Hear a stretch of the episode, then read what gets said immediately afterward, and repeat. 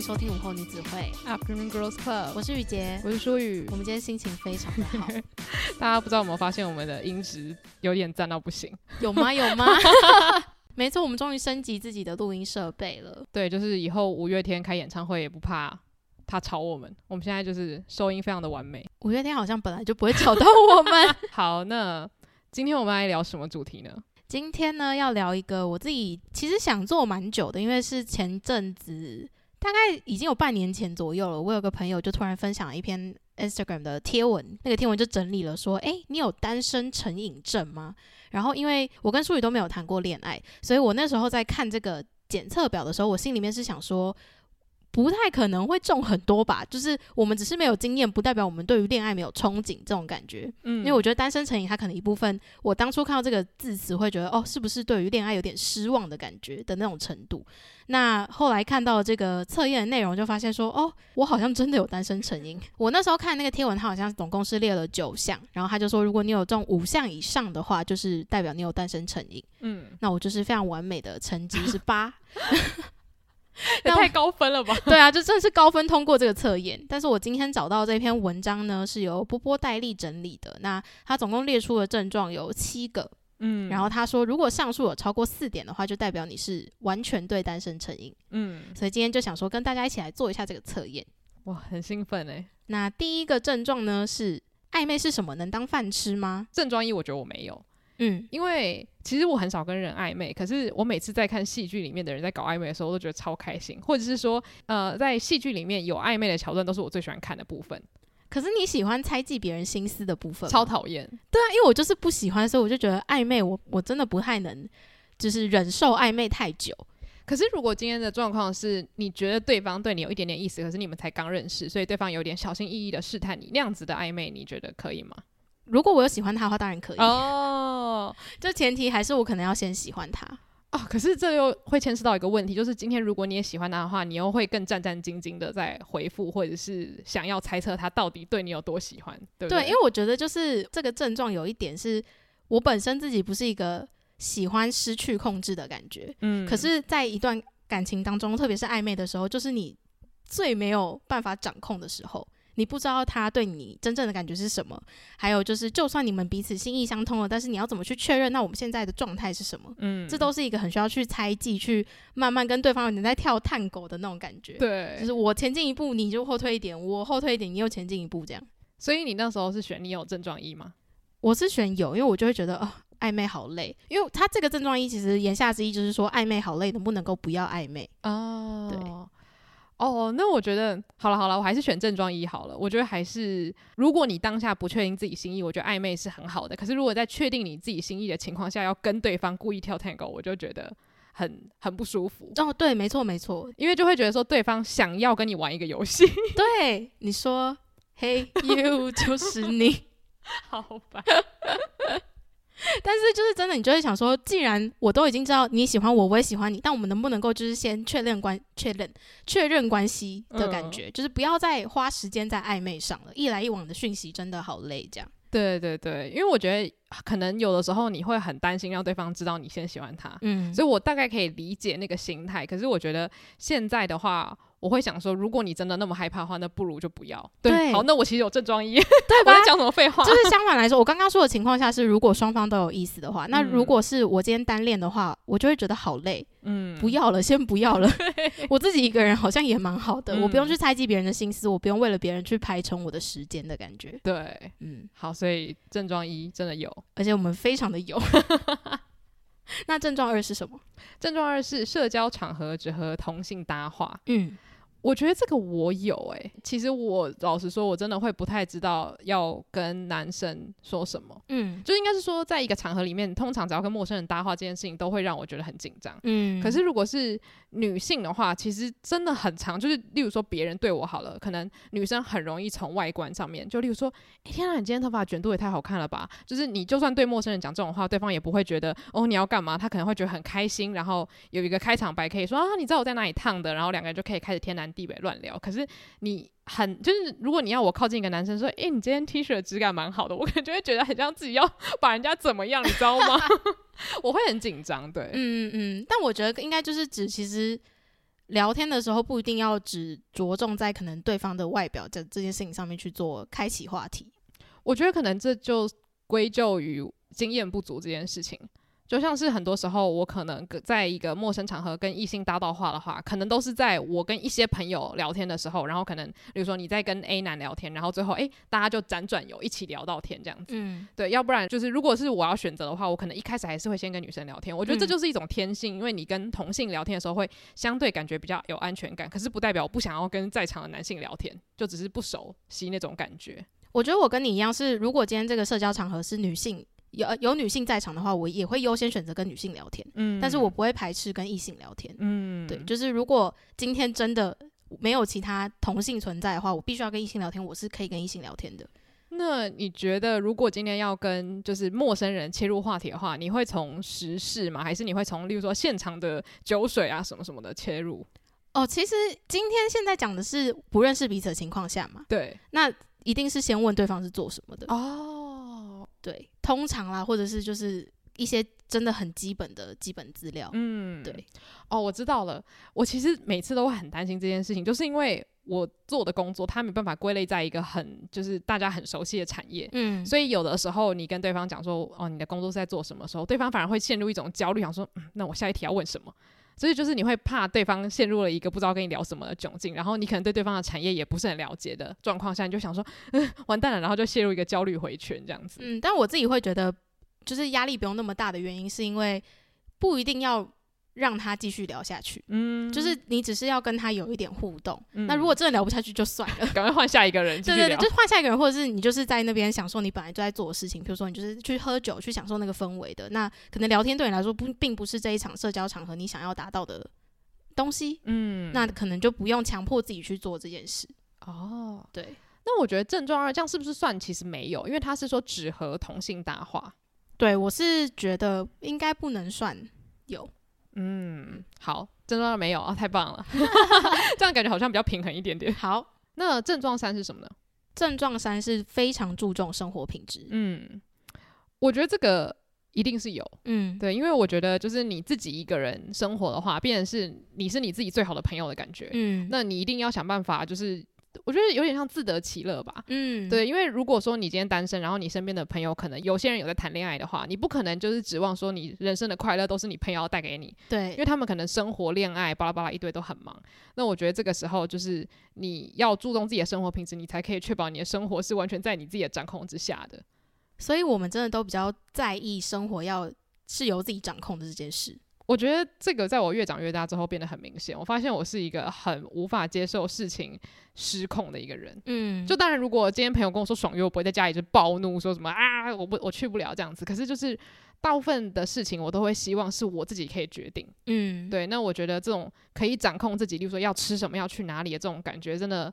我觉得他是会上瘾的。对，我觉得是因为你从一个本来对生活没有想法的人，到你对生活有掌控权。不仅有掌控权，而且是你开心做什么就做什么，这件事情真的是会让人家有一种像是，因为哦，因为你会一直从中得到很大的快乐，嗯，所以这件事情是绝对会上瘾。而且，因为像我们之前有讨论过跟家人住在一起，还有我们第一季的时候有讨论过自己出去旅游这件事情。嗯，其实我觉得就是可能你从高中到大学，你可能搬出去住，或者是开始变得比较独立，爸妈不会给你零用钱，也不会管你谈恋爱、打工什么的时候，其实那个也是一个开始变成一个你可以为自己做主的时期。我觉得那个就跟。单身有点点像吧，就是说你开始掌控了某一种自由权，那可能这个时候你就会开始可能有点焦虑，可是之后你肯定也会发现说，哇，可以自己做决定，自己决定钱要花在哪里的那个感觉真的太棒了。嗯，对，没错，所以就带出了下一个症状，是觉得单身的生活舒服又自在。嗯，但是这个东西我觉得我们因为没有真的恋爱经验去做对比，觉得说到底是单身好还是还是有对象会比较好。嗯，对，但是以我们自己习惯单身生活的话，的确这件事情是没有错的。对，而且之前我们其实，在跟听的人聊天的时候，有聊到说，就是我们单身的时候，到底会不会觉得焦虑？可是那时候雨洁她其实有讲我觉得蛮精辟，就是说，其实，在高中升大学的时候，你会有一个期待，有点像是一个集体的期待，就说啊，我升上大学之后我要谈恋爱。嗯。可是当你开始就是接触越来越多不同的人之后，你就会发现，哇，人生中的期待太多了。嗯。恋爱只是真的是小小的一个，而且就算没有，其实你真的也不会觉得你好像失去了什么。嗯。那那个时候你就会开始觉得很舒服又自在。那你人生中得到爱的方式真的太多了，所以其实我真的老实说，我没有。那种压力就觉得说，哦，现在真的是需要把自己嫁掉，或者是真的需要找一个人爱我，所以我觉得那个舒服又自在，真的就不是说我不想要进入恋爱，而是就是你对于你自己现在的状态觉得是没有问题，你不需要赶着去下一个车站那种感觉的那种自在。嗯，对，就是你自己可以供应自己爱的能量。对对对，就是就是那种感觉，虽然听起来就有够奇怪。就是有一种你你是在传教嘛，但是 我觉得就是这样的感觉。嗯，因为我我觉得我必须说，我真的算是认识到俗语之后，有渐渐的，就是觉得。不管是从他身上学到，还有就是加上我们那时候人又自己在国外，你会有非常多跟自己相处的时间，嗯，所以你会开始在想，在听的人那一集有提过，就是其实，在大学那个阶段，你会很容易因为周边的人开始交男朋友，还有从小到大爸妈可能会跟你说，诶，上大学就是可以开始交交看男朋友这件事情，所以你会对爱情有憧憬，你会希望自己是不是应该要多出去认识人，嗯，然后多出去去想说有没有机会是我也可以谈一场恋爱。但那时候在国外的时候，当然一到当地一定也会开始想说，诶。有没有机会也可以在国外有一个谈恋爱的机会？这样，嗯，但是后来没有那么积极去做这件事情，我就发现是我真的太习惯一个人生活了。对，而且在国外就是又没有家人在身边的那个感觉，就是会让我真的就像舒宇讲的，我是我自己人生的掌控者。我觉得这个讨论比较可惜的地方就在于，因为我们没有体验过另外一个光谱的生活，所以搞不好就是当有人可以帮你决定各种事情的时候，那也是另类的幸福。但是我可以理解，就是例如说像是朋友很会安排，或是爸妈很会安排的时候，你会因为很相信他们，然后觉得他理解你，然后也可以就是享受那种好像他帮你把事情都安排得服服帖帖的那种感觉。所以我其其实觉得两种都有它很好的地方，或者是你也可以享受你帮家人朋友去安排生活大小事，然后照顾别人。所以其实这种爱人的快感应该是可以应用在很多不同层面。所以我相信我某种程度上也是有体会到那种就是在一段关系里面为对方付出的那种感受了。嗯，对。只是当然就是我们在这边也不敢号称自己有体验过 那种，就是真的很像是在情爱关系当中的那种付出。对，嗯，没错。那下一个其实我觉得蛮有趣的，就是症状五，就是觉得和谁都不可能发展。我有，但是因为我觉得这个也很好玩，就是因为我们之前有应该是有聊过，说你是一见钟情还是慢慢发展的类型嘛？嗯嗯，那雨杰是那种他一认识这个人，他可以先帮这个人分个类。那因为你一开始如果有分类的话，那很显然就是到目前为止还没有人就是被放到有可能的篮子里面，对不对？有曾经有过，嗯、然后就是发展后就觉得哦还好还好这样，但是这这件事情都是可以在比较短时间内让你做一个决定。对，我觉得可能就是跟前面讲过，我不太喜欢暧昧，嗯，所以如果我今天一开始就看到他觉得他可以发展，那我可能就会尽可能的希望一到三个月内可以解决吧，我不知道啊，对，哦、没有实际经历过，所以我也不太确定我自己对于就是暧昧期间要多长，但是可能加上。我又是一个就是喜欢新鲜感的人，嗯，所以就会觉得暧昧期拖太长也是一件很累的事情。我觉得这个对我来说有一点点困难，是因为我之前有讲过，就是我自己比较向往的是那种你跟一个人长期发展友谊，然后可能你真的是渐渐渐渐某一天可能发现哦，其实你可能有点喜欢他，就可能是不知不觉，不是说你认识他的第一天就想说我们要玩一个养成游戏培养我的男友，就不是这么变态的那种想法。所以我觉得反而如果要讲的极端一点的话，其实就是和谁都有可能发展。但是我不知道那一天是哪一天，所以你没有这个症状。对，我觉得我没有这个症状。嗯，因为就是如果你是那种你对于性格或者是外貌，你在喜欢人的时候可能都有可能的那种，就像像我这样子的人的话，你可能就真的不敢把话说的太死。对，你可能一开始说我喜欢什么文青男，就最后你爱上一个肌肉猛男，这也是有可能的事情。嗯，对，所以症状我觉得我应该是没有，这可能跟喜欢人的方式有一点点关系。嗯，对，但是我觉得这就是因为刚好这一点是列在那个单身成瘾嘛，所以我觉得有可能就是因为你单身太久了，你没有预期到这件事情会发生。那我觉得这个没有预期这个选项，我觉得我是有的，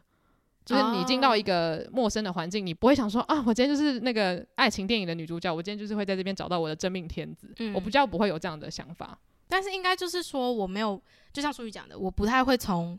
已经是朋友的人里面去觉得说，哎、欸，我可以跟谁可以发展，oh. 这个念头是比较少出现的哦。Oh. 对，所以我才会觉得说，嗯，这个症状我有的原因，就是因为我真的没有办法从我已经认识的人里面去思考，说我跟他是有发展可能性的吗？我跟他是有发展可能性的吗？就是这个东西是我真的不会在脑海出现的。嗯，oh. 所以我觉得这个症状可能比较是像，你可以看看自己身边的朋友，你有没有觉得自己可以跟谁发展？那如果你有觉得可以的话，那你就没有这个症状。这样哦，oh, 对。好，那下一个是什么呢？觉得恋爱非常碍事。其实我觉得前面我们一直慢慢在透露出这件事情，就是我们有多不喜欢花时间经营两人世界。大家在想说，哎、欸，你们会单身，真的不是没有原因哎、欸。对，可是我觉得怎么讲，就是其实你跟不熟的朋友出去，那你也要花很多心思去安排可能行程，然后跟对方聊天的时候，可能也要想话题。这其实也是一件累的事情。可是我觉得这个碍事，如果就是解释是说你的前置作业很多的话，那我同意。可是如果今天这个人你结束之后发现很值得的话，那我觉得就是这个有点像是得到了一个很好的回报嘛。就我不知道这样讲有没有道理，但是就是我觉得谈恋爱它本来就是一个要花精力、时间跟体力的事情。可是如果今天这个人他给你的心灵上或者是什么，就是各种方面的回馈，让你觉得值得的话，那我觉得这个爱是是没有问题的。就像是你跟你朋友出去玩，你要花你的时间，你可能工作也要先耽搁什么之类的。可是因为跟他出去玩，你可以得到就是心灵上的充电。那我觉得这样子的事情是你愿意去做的。可是我自己会觉得还好，就是这一项我还好的原因是因为。既然我们已经可以跳过暧昧，赶快进入到谈恋爱的话，oh. 就代表我想要认真投入这段感情。那我应该就会想要认真发展。那就像你说的，就是那些认真发展所付出的努力，应该就不会是个麻烦。哦，对啦，因为爱是是个负面的词。对，那就可能会变成是我哪一天，或者是我们哪一天真的没有火花了，那这件事情可能就会出现。哦，哎，对啊，因为那我觉得症状六不太可能，就是因为通常单身成瘾的人，如果他真的要谈恋爱，他应该就是有一种，我觉得这个人就是完全值得我花这些时间。对，我觉得是，我不会因为就是我孤单寂寞觉得冷，我今天只是想要找个人抱在一起看电影，我就去谈恋爱。那我当然会觉得碍事，对，对对，就是他浪费我的时间。那我觉得今天如果不是这样的心态的话，应该很少人会觉得。谈恋爱这件事情很碍事吧？我在看爱情电影的时候，我不可能会觉得说男女主角出去看电影这件事情，觉得哦好麻烦哦，那女主角不如待在家里看韩剧。但是我觉得这个症状真的是直接道出，就是会有单身成瘾这件事的人，他可能会有的个性哦，就是他就是觉得这件事情太麻烦，嗯，我不要做，我自己一个人很好，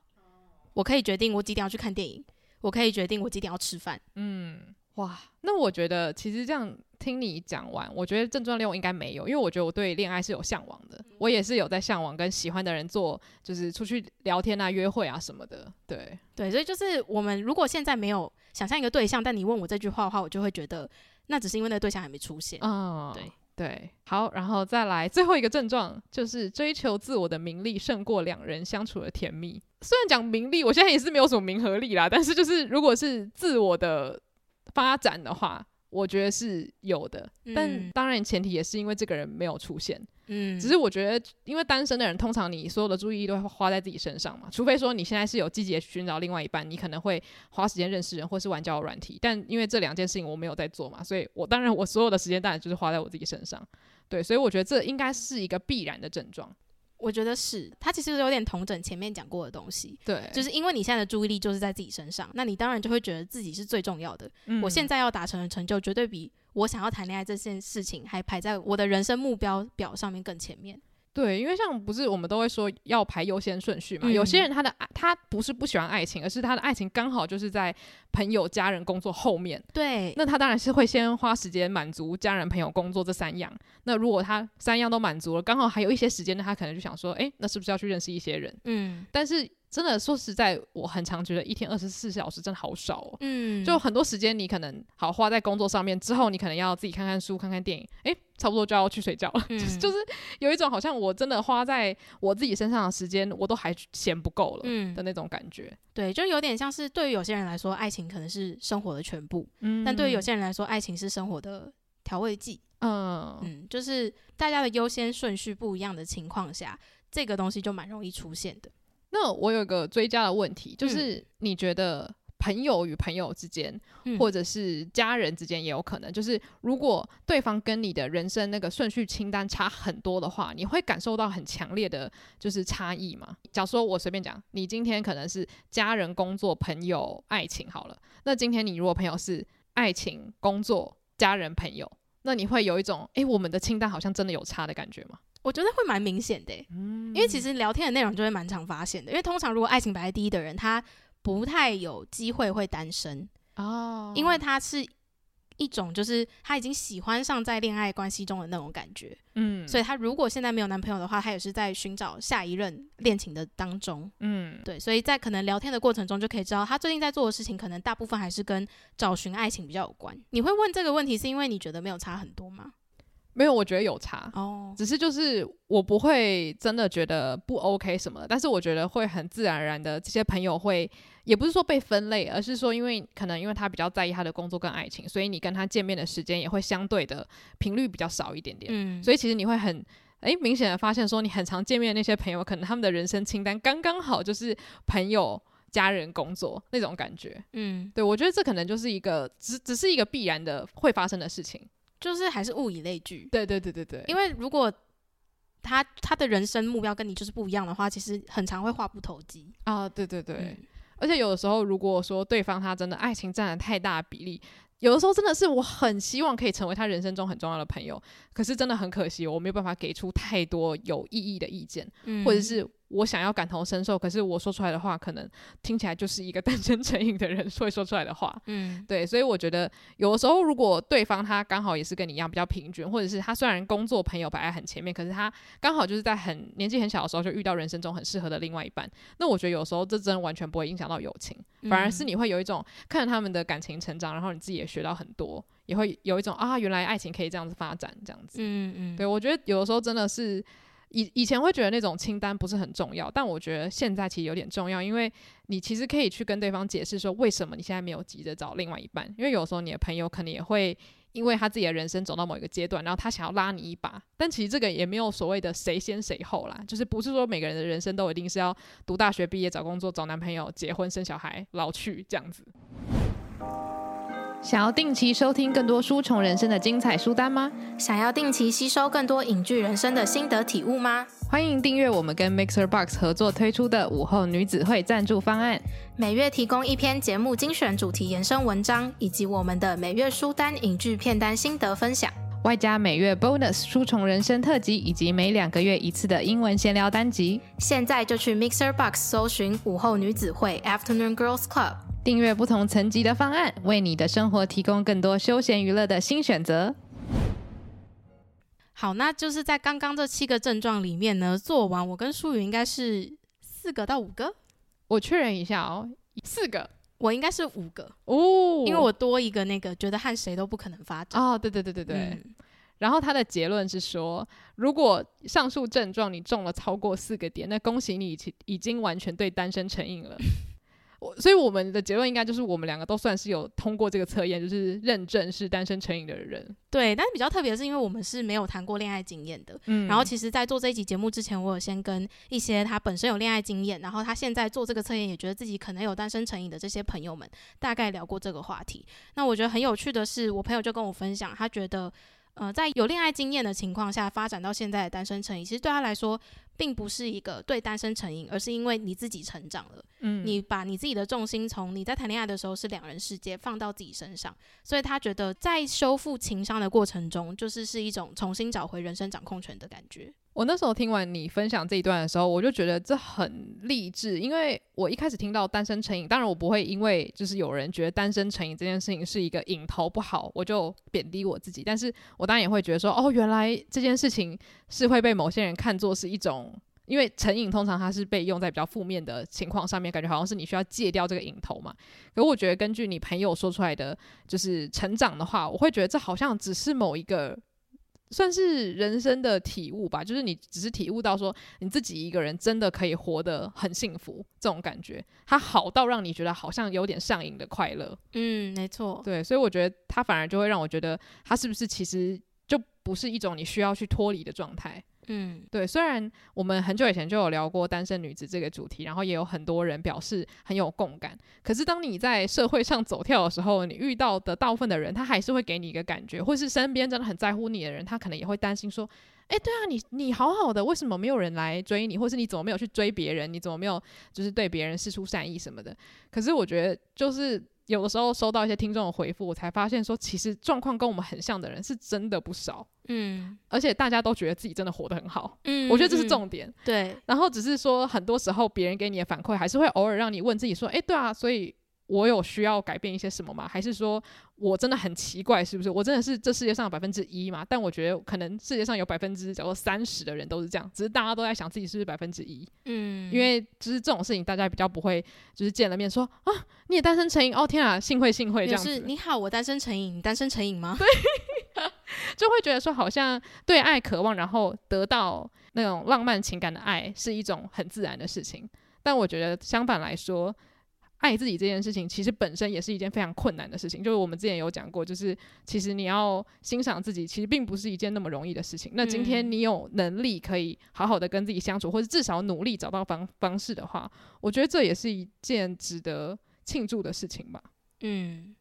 对，所以就是其实我觉得，不管你现在是有在想要找伴侣，或者是你有在期待爱情，就是因为其实我们也有，但我觉得就是这件事情本身，它不需要跟压力绑在一起，没错，对，只是说，当然，我觉得我现在这个年纪刚好就是有点在一个要担心不担心的分水岭，嗯，就是尤其是我那天超好笑，我那天就在那个摩斯，然后读杂志，然后就读到昆凌的一个报道，嗯，然后他就报道说昆凌他已经有创了两个品牌，一个是隐形眼镜，一个是衣服，然后他也生了两个小孩，嗯，然后我就想说，嗯，昆凌到底几岁？然后看了一下，发现他二十七岁，然后我就跟我妈说，天哪，人家二十七岁，他已经两个小孩，两间公司。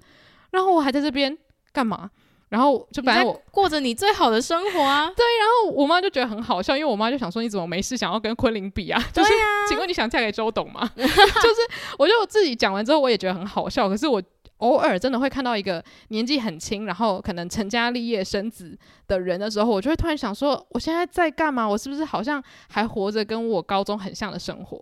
但我觉得这个也是有一点跟自己同温层有有点相关联性，就是。我有在思考，说自己什么时候可能会想要脱离单身成瘾这个状态。嗯，那我唯一想到的可能性，就是会让我想要快速改变的，应该就是当我同温层的所有人都已经迈入他们人生的下一阶段。啊，那我一定会感到孤单，因为我们其实，在单身女子那一集有聊过，我们为什么对于爱情没有那么大的需求，一部分是因为我们对于爱情那种。不管是被爱或者是付出那种感受，是我们在友情或者跟家人的相处间可以得到的，嗯，而且甚至对我们来说已经足够了。就是我们的那个爱情能量的那个量表很好被填满。对对对，朋友跟家人们只要注入一点关心，我就觉得说哦，非常快乐，非常快乐。哦。对，所以因为我们比较容易被满足的情况下，就会觉得好像不用爱情也可以。嗯。但是当你这些固定给你爱情能量的人，慢慢的就是。踏入他们人生的下一阶段，慢慢的，他们有自己需要在乎的人事物之后，是不是我就会开始想说，哦，那我好像也应该找一个人跟我一起共度一生？嗯，对，完全可以理解。嗯，而且我也可以就是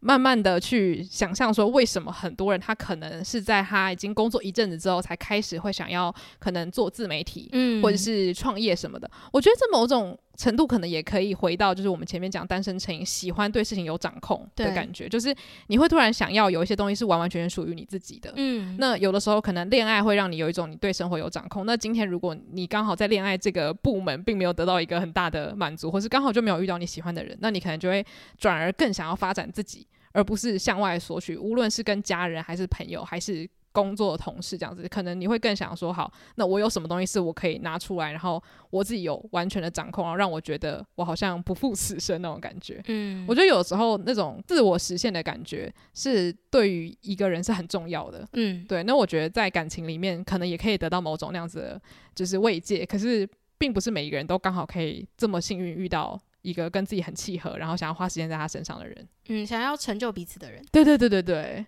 好，那最后我就想要跟舒宇聊聊一件事情，就是因为我觉得其实单身成瘾可能还会有一个并发症状，就是我们对爱情的想象可能也是比较严苛的。嗯，你有觉得吗？我觉得有。对，那既然比较严苛的话，那不如我们就来分享一下我们的想象到底多严苛，或是多么不切实际。因为其实我觉得很少人聊这一部分啦。嗯。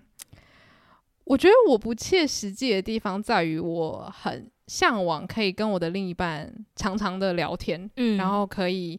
分享各式各样我觉得有兴趣的事情，嗯，就当然，我觉得这不会不切实际，因为我跟我朋友就在做一模一样的事情。对，可是我觉得，因为我太少跟异性有，就是有办法，就是真的是什么都分享，然后对方是真的会给我一个安全感，是说你真的可以讲，就是无论他本身了不了解这个领域，他都有兴趣听。嗯，我觉得在异性身上要得到这样的安全感，对我来说比较难一点点。嗯哼，对，所以我觉得这个当然可能也会稍微有点严苛，因为很多时候不是很多人都讲说，你不能在爱情里面期望得到全部，应该是爱情可以给你某一些慰藉那。家人朋友也可以给你其他方面的慰藉，嗯哼，就像我前面讲，我会很向往，就是说跟朋友变成情人这样子的感觉嘛，所以就理论上来说，我很很长时间会把对朋友的期待投射在我的情人身上，对，所以我觉得这个部分可能就会是我其实没有那么急着想要进入一段感情的原因。其实我必须说，虽然我们在选择对象的看法不同，就是一见钟情相较于日久生情这件事情，嗯，可是你刚刚说的那个真的跟我的想法是一模一样的。我还是希望可以找到一个在恋爱关系当中是像朋友相处一样的人，嗯，对，然后是真的什么都可以聊，他可以给我跟朋友相处得到的那种快乐是一样的，嗯，但是又多了更多。那对我来说，这个恋爱才是有一种加成的效果。那你还有那种专属于你自己，然后你觉得不太可能会找到的那种期待吗？这是什么笑容？看起来很邪门。因为我对于他可能是某个特定领域的佼佼者这种人，我会对他有一些憧憬。嗯，对，所以我就会觉得，我希望他可以懂得比我多。对，但是那个懂得比我多，并不代表他会对我说教，而是他愿意跟我分享他知道的东西。那我们彼此可以交流意见讨论的。但我觉得这件事情比较难达到啦，这件事情真的比较难。因为你刚刚跟我说佼佼者，我就会忍不住想到一些那种就是有毒偶像剧里面的霸总，然后通常霸总 就是霸总一定就是会狗眼看人低，你知道吗？对，所以我我才说这这个可能就真的比较偏不切实际，因为这个人他可能就是不存在，因为他对我来说是比较完美，就是他是佼佼者，可是他非常的谦虚，他很愿意跟大家就是共同交流想法这样。等一下，我现在脑中马上想到一位已婚男子。谁啊？就是 Lemon Well 啊！啊，对，他是就是，当然你说音乐剧界佼佼者很多，可是他是一个算是被大家视为是一个勤奋的天才嘛。嗯，但是他同时为什么大家那么喜欢他？就是因为他虽然厉害，可是他又真的很容易去欣赏别人的优点。就是他每次讲他朋友的时候，就是讲说，哦，你知道我这个朋友多棒多棒，然后这个作品多棒多棒，就是他。欣赏别人的能力又非常的强大，那我觉得像这种人真的很容易，就是无论你对他有没有爱情的想象，就是你就是很容易喜欢这个人。对，就是他对于自己喜欢的领域是非常有钻研的，嗯，然后他可以有非常多丰厚的知识量跟我分享之外，他也可以就是去欣赏不同领域的佼佼者，嗯，对，然后对于大家的领域是互相尊重的，对于你的想法也是互相尊重的，我觉得这点对我来说蛮重要的，嗯。怎么办？好啦，对，就是 Lemon Well，就是那个老老公人选 Number One。但是，但是就必须说，真的算是标准偏高吧？啊、对，就是真的，这个真的是既严苛又偏不切实际。因为这种人，就连我自己可能都没有办法做的这么好，因为我我就没有办法成为一个某个领域的佼佼者之类的。所以我就觉得，有的时候真的是你你把自己那个严苛的标准放在自己身上，就觉得说啊。真的是有时候不要想那么多。哦，对，对，就是真的，因为我们刚刚提过，这是我们自己对于爱情的想象，所以他会偏严苛，也会偏不切实际，或者是甚至有些人会觉得说你们就是眼光太高，嗯，但是我并没有说我真的要用这些眼光去挑对象，就只是说我看到有这些特质的人比较容易心动而已，嗯，而且我刚刚想到一件事情，就是。年纪比较小的时候，你可能会说啊，我想要我的男朋友长得又又帅又高，然后又聪明，然后大家可能就会说啊，你就是你知道标准太高了，你这样会交不到男朋友或者交不到女朋友之类的。可是后来我想想，标准高又怎么了？因为今天如果你是找工作标准很高，然后你一直跟大家哭腰说哦天哪，就是我找不到工作，这些工作都很烂，那大家可能真的会觉得，如果今天你的能力没有到这边，那你去找一个。标准很高的工作，那你找不到工作，你跟大家抱怨，那大家会觉得你在讲废话。可今天如果你没有在渴望爱情，你只是分享说，我觉得一个理想的伴侣，我我想象的人是一个怎么样子的人，可是我也没有就抓着路边人说，为什么我找不到人爱我？那我觉得其实没有关系啊，你就是分享一下你的想法。那没有的话没关系，反正你现在真是活得很好。而且就是每次聊到恋爱关系都会。让我觉得很有趣的一个想法，就是你没有碰到，你真的不知道会发生什么事情。对，所以虽然我们现在讲了这么多，我们自己对爱情的想象，我们希望我们的另一半有可以有什么样的特质，但是我没有碰到，我不知道他最后会是什么样子。对，所以它就是一个很开放性的问题。只是就是有时候你可以发挥一下想象力，去描绘你喜欢的型的时候，我觉得是一个蛮有趣的事情。而且其实我觉得，在于描绘喜欢的对象具体有什么样的个性。一方面也是因为你足够了解自己，嗯，你知道自己在什么样的情况下，在跟什么样的人对谈交流是舒服的，嗯，因为爱情，我自己对爱情的想象就是希望这个关系是舒服的，而且是彼此可以有安全感的，嗯，我觉得蛮重要的。而且因为刚好我刚刚在讲的那个 Lemon Wall 刚好是一个真实存在的人嘛，所以我就突然想到说，你有没有觉得你长大之后越来越喜欢的名人，其实有朝向就是你对于伴侣挑选的？就是当然不是说所有名人啊，就是如果是例如说异性的名人，如果你特别欣赏的话，是不是他某种程度上也反映你择偶的标准？你觉得？我觉得有诶、欸。嗯。怎么了？没有，我我我只是觉得这好像真的说明了什么，因为其实你会发现，就是你跟朋友在喜欢名人的时候，可能你们看的点完全不一样。嗯，有的人他是真的非常才华导向，就是我完全不管你这个人人格怎么样，只要你才华可以虏获我，我真的爱爆你。我自己的话，我觉得我可能是才华很好，我会喜欢你。可是如果你整个人格是我很欣赏的话，我是真的会始终的追随你的那种。所以我觉得这真的会很大程度影响我对于这个名人的欣赏程度。嗯，那我觉得他也反映了我在找另外一半我欣赏的地方。就例如说，像刚刚我们讲到，就是其实那种很容易欣赏别人，然后呢也不吝于分享自己的才华这种人，真的会很让人着迷。对对。所以我觉得，就是大家也可以去思考一下，说，诶，如果你不知道自己的择偶标准是什么的话，也可以去回想看看你自己喜欢的名人是不是有哪些特质是你特别，就是你每次只要看到这类型的名人，就会忍不住是就是欣赏他。那我觉得搞不好他也代表说你在某一种特质上面很容易花心思去注意。对，虽然当然说你注意之后可能也也也不会达成什么事情啦，但就是一个好玩的观察，也不一定啊，因为就是你可能会更了解自己到底喜欢什么样子的人哦。那你就是在未来的。择偶市场里面也会比较快速可以找到自己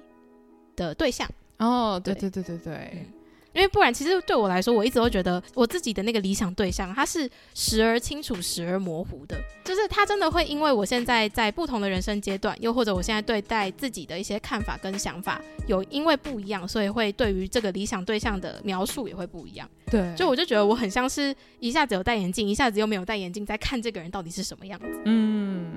所以其实我们从以前到现在也做过类似集数，搞不好就如果大家是一条龙的听完的话，也会觉得哎、欸，其实我们的想法可能有一点点改变，说不定。嗯，也许也许。对，因为我自己其实也没有回去听的话，我也不知道。其实我一直觉得我好像的想法是一样，但我觉得可能做节目这两年来，我对于爱情的想法肯定也是有改变。嗯，对，所以就其实还蛮希望今天这一集单身成瘾的集数。如果你是母胎单身的朋友的话，希望你听完之后可以跟我们分享一下你自己的感受。嗯，对，那就是也很谢谢之前有私讯给我们的网友，就是我觉得真的要让大家知道，就是不管你是什么样的族群，你绝对都不孤单，只是很多时候是大家没有分享而已。就是能够建立一个让大家感到安全感，然后互相分享的地方，也是一个很好的事情。对对对对，那如果大家有想要投稿的比较长篇的故事的话，你就可以到我们 IG bio 连结的来信单元表单，然后告诉我们你的故事。对，譬如说，我其实也想要知道有没有母胎单身交到第一任男朋友，然后发现对方的条件跟自己当初所想的真的差非常多啊，又或者是跟当初所想的是一模一样的。关于这类型的故事，我也都很想要知道。那如果大家想要针对单集的特定时间段回应的话，都可以在 Mixer Box 上面追踪我们。那如果你想要更直接的跟我们交流的话，也可以到我们的 IG 账号跟我们直接私讯聊天。那 I 我们的 IG 账号是 Afternoon Girls Club。那喜欢我们节目的话，也欢迎到 Apple Podcast 给我们五星留言。谢谢大家今天的收听，午后女子会散会。